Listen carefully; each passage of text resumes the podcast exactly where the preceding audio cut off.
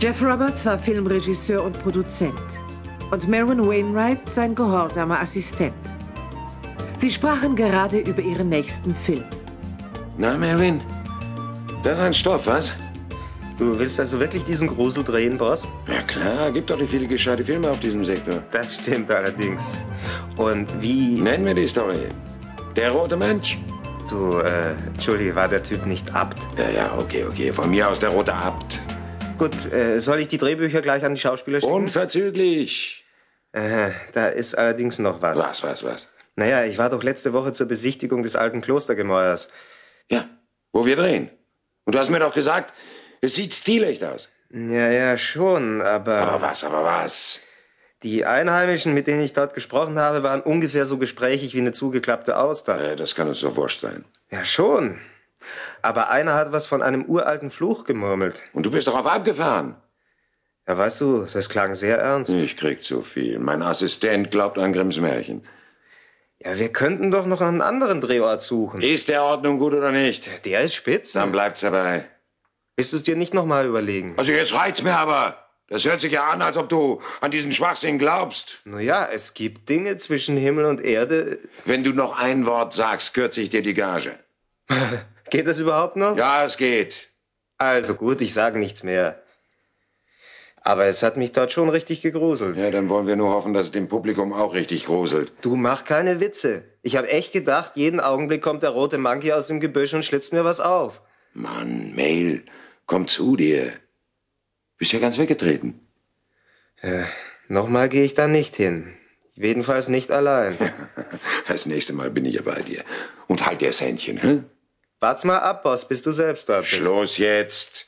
Gern die Arbeit. Okay, Boss. Also, morgen fahren wir zu Ned Parker. Ach ja, dem Diskoschuppeninhaber. Ja, dort wollen wir doch die Innenaufnahmen machen. Ist gebongt. Der freut sich schon drauf. Wenn wir weg sind, freut er sich noch mehr. ja, dafür wird er berühmt. Und wir berüchtigt.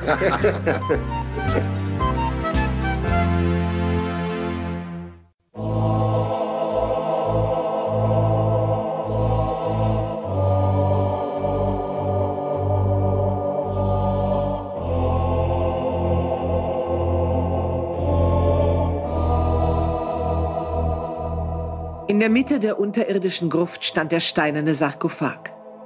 Die letzte Ruhestätte des roten Mönches. Zu seinen Lebzeiten hatte er dem schwarzen Tod gedient, dessen Stimme jetzt aus der Unendlichkeit der Dimensionen zu ihm drang. Wach auf. Wach auf, Satansmensch. Wer ruft mich? Dein Herr und Gebieter, der schwarze Tod. Was willst du? Es werden Fremde kommen, die deine Ruhe stören. Schützt mich denn der magische Bann nicht mehr? Sie werden ihn missachten. Und was soll ich tun? Du wirst sie bestrafen. Jeder, der den Bannkreis überschreitet, wird des Todes sein. So soll es sein, mein Gebieter. Erhebe dich und mache dich bereit. Ich gehorche. Meine magischen Kräfte werden mit dir sein. Dann wird es mir gelingen, alle Frevler zu vertreiben und zu bestrafen.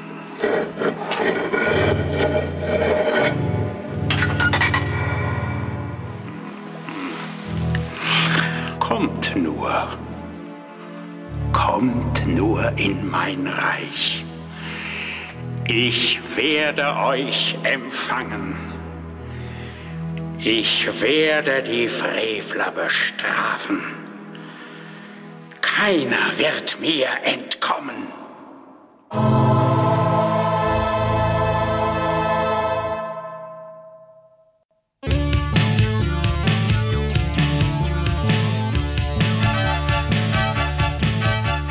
Die Diskoscheune von Ned Parker lag an einer Wegkreuzung.